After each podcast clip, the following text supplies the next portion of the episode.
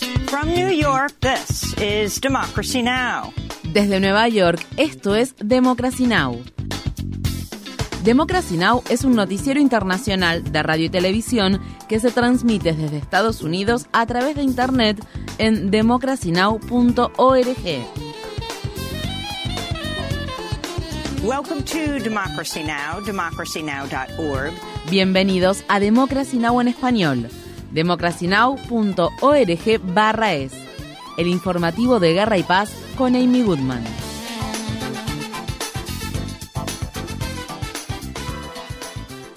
Una organización española de ayuda a las personas migrantes afirma que al menos 39 solicitantes de asilo murieron ahogados, entre ellos cuatro mujeres y un bebé, después de que la embarcación en la que viajaban se hundiera en el Océano Atlántico cerca de las Islas Canarias. Este constituye el más reciente de una serie de naufragios mortales de embarcaciones con migrantes en la ruta atlántica hacia España, donde en 2022 se registraron al menos 45 hundimientos y más de 500 muertes. Mientras tanto, en Pakistán la policía detuvo a siete personas acusadas de ser corresponsables de la muerte de unos 700 migrantes que se ahogaron la semana pasada después de que el pesquero en el que viajaban hacinados naufragara frente a las costas de Grecia. Las Fuerzas Armadas israelíes mataron a tres palestinos en un ataque realizado con drones. Este es el primer asesinato selectivo realizado a través de un ataque aéreo que Israel comete en los territorios ocupados de Cisjordania en casi dos décadas. Combatientes palestinos de la Yihad Islámica Palestina y de la organización Hamas prometieron tomar represalias por este ataque con drones que se produjo solo dos días después de que las Fuerzas Armadas israelíes utilizaran helicópteros Apache de fabricación estadounidense durante una incursión en la ciudad de Yemen en la que siete palestinos murieron y decenas más resultaron heridos. En otras partes de Cisjordania, cientos de personas participaron en el cortejo fúnebre en honor a Omar Khatin, un joven palestino de 27 años y padre de dos hijos, que murió el miércoles luego de que cientos de colonos israelíes atacaran la localidad de Turmus Aya, en donde incendiaron varias viviendas y vehículos. La madre de Khatin, Hanan, habló con la prensa durante el funeral. Él era el primero en salir cada vez que había colonos. Yo le decía, querido Omar, no te acerques mucho a ellos y no te olvides de tus hijos pero él siempre me decía que yo cuidaría de los niños. La Oficina de Asuntos Palestinos del Departamento de Estado de Estados Unidos declaró que estaba consternada por los ataques perpetrados por colonos israelíes contra los palestinos y agregó al respecto. Pedimos a las autoridades israelíes que detengan de inmediato los actos de violencia, protejan a los civiles estadounidenses y palestinos y lleven a juicio a los responsables. Una explosión dañó un puente clave que conecta la península de Crimea ocupada por Rusia con el territorio continental de Ucrania. Funcionarios respaldados por Rusia sostienen que los daños en el puente de Chongar parecen haber sido ocasionados por un misil de crucero de largo alcance similar a los suministrados por el Reino Unido y Francia a Ucrania. Mientras tanto, las Fuerzas Armadas rusas afirman que derribaron tres drones en las afueras de Moscú que parecían tener como objetivo depósitos militares. En el Kremlin, el presidente ruso Vladimir Putin dijo que la contraofensiva lanzada por Ucrania a principios de este mes se ha estancado.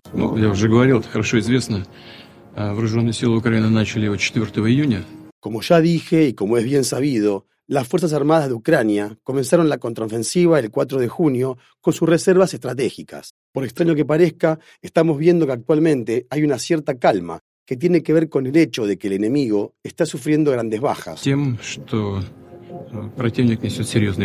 El periodista del periódico The Wall Street Journal, Evan Gerskovich, compareció este jueves ante un tribunal de Moscú donde un juez denegó su solicitud de ser puesto en libertad mientras espera juicio. La prensa solo pudo capturar unas pocas fotografías de Gerskovich, quien se encontraba recluido en un recinto de vidrio y vestía una camiseta y unos pantalones vaqueros. El periodista ha estado encarcelado desde marzo por cargos de espionaje y enfrenta una pena de hasta 20 años de prisión si es declarado culpable. El primer ministro indio Narendra Modi se encuentra en la ciudad de Washington, D.C. en el marco de una visita de Estado de cuatro días a Estados Unidos. El presidente Biden ofrecerá una cena de Estado formal para Modi este jueves por la noche, horas después de que éste se convierta en el primer mandatario indio en dirigirse en dos ocasiones a una sesión conjunta del Congreso estadounidense. El miércoles, la congresista de Nueva York, Alexandria Ocasio Cortés, anunció que se unirá a otros cuatro legisladores demócratas para boicotear el discurso discurso de Modi y expresó en un comunicado, un discurso ante una sesión conjunta es uno de los mayores honores que el Congreso de Estados Unidos puede otorgar. No deberíamos otorgarlo a personas que tienen un historial sumamente preocupante en materia de derechos humanos. Los cinco congresistas estadounidenses de origen indio, incluido el congresista del estado de California, Ro Khanna, y la presidenta del bloque progresista del Congreso, Pramila Jayapal, tienen previsto asistir al discurso de Modi.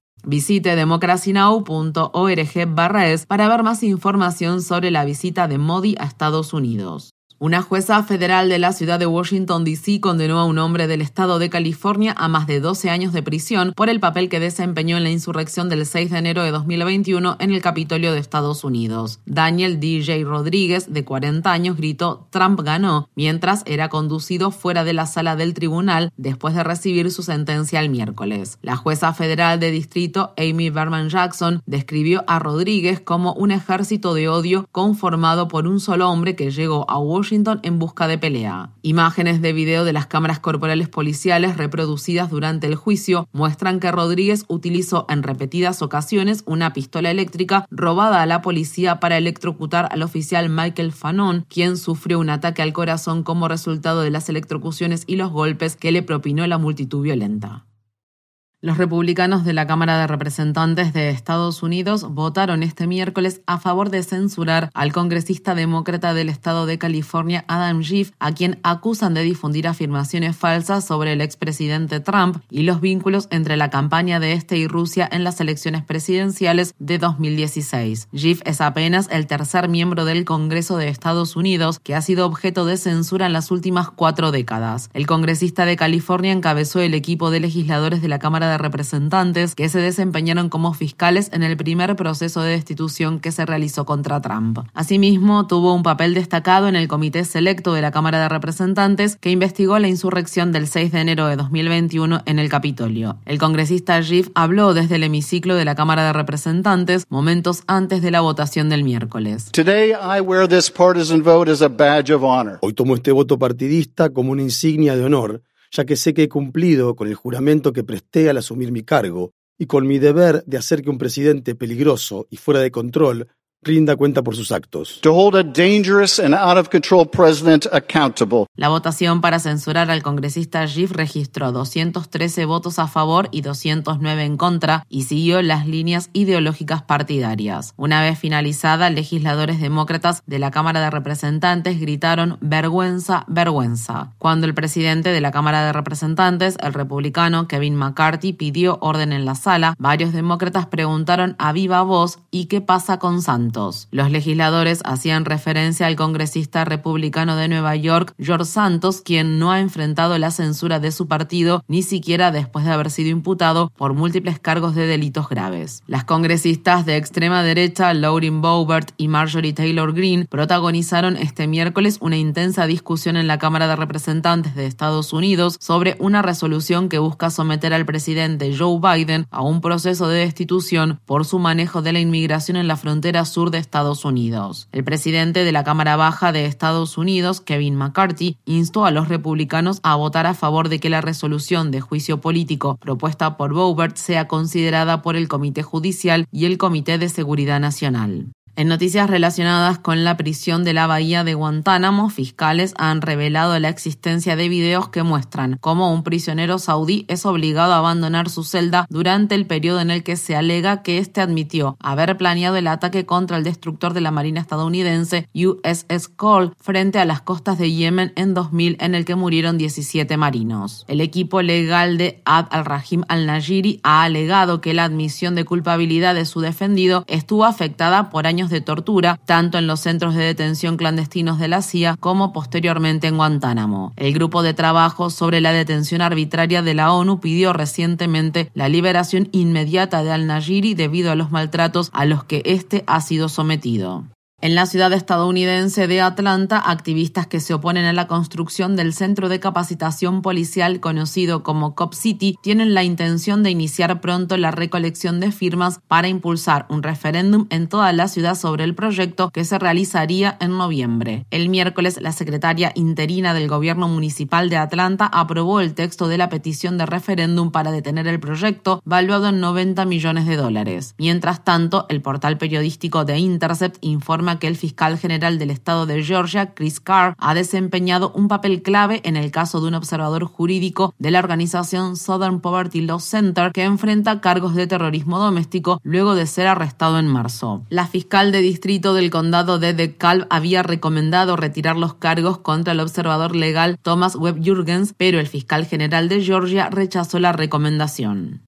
El Departamento de Agricultura de Estados Unidos ha aprobado por primera vez la venta de carne cultivada en laboratorio. La aprobación del Departamento de Agricultura, emitida este miércoles, se produjo después de que la Administración de Alimentos y Medicamentos aprobara en marzo que el material celular de pollo cultivado fabricado por la compañía Good Meat es seguro para su uso como alimento humano. Los impulsores de la carne cultivada en laboratorio afirman que esta modalidad brinda una opción humanitaria para las personas que desean consumir carne pero no quieren contribuir al sufrimiento de los animales, al aumento de las emisiones de gases de efecto invernadero y a otros daños ambientales causados por la cría de ganado industrial. En Estados Unidos, un tribunal del estado de Montana escuchó los argumentos finales de una demanda histórica presentada por 16 jóvenes que afirman que el Estado violó sus derechos constitucionales a un medio ambiente limpio al impulsar políticas que promueven la quema de carbón, petróleo y gas. Un testigo de los demandantes declaró que Montana nunca ha denegado un permiso para un proyecto de combustibles fósiles. Una jueza de distrito del estado de Montana emitirá un fallo al respecto en julio y este podría sentar un precedente importante para demandas similares similares pendientes en otros estados. Mientras tanto, una coalición compuesta por más de 250 organizaciones ha presentado una petición al fiscal general de Estados Unidos, Merrick Garland, en la que exigen al Departamento de Justicia que deje de oponerse al avance en los tribunales de una demanda interpuesta contra el gobierno de Estados Unidos por jóvenes con relación al cambio climático. La petición fue firmada por más de 50.000 personas. Estas fueron las palabras expresadas por John Beard, director ejecutivo de la coalición Port Arthur Community Action Network en Texas, que apoya la demanda climática de los jóvenes. Nuestros jóvenes vivirán aquí por mucho tiempo después de nosotros. Por lo tanto, debemos apoyar su búsqueda para asegurar la justicia climática y proteger sus derechos constitucionales.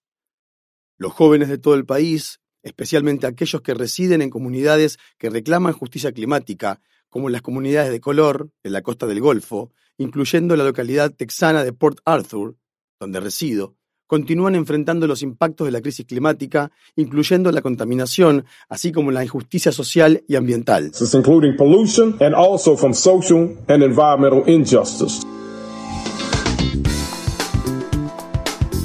Infórmate bien. Visita nuestra página web democracynow.org/es. Síguenos por las redes sociales de Facebook, Twitter, YouTube y SoundCloud por Democracy Now! es.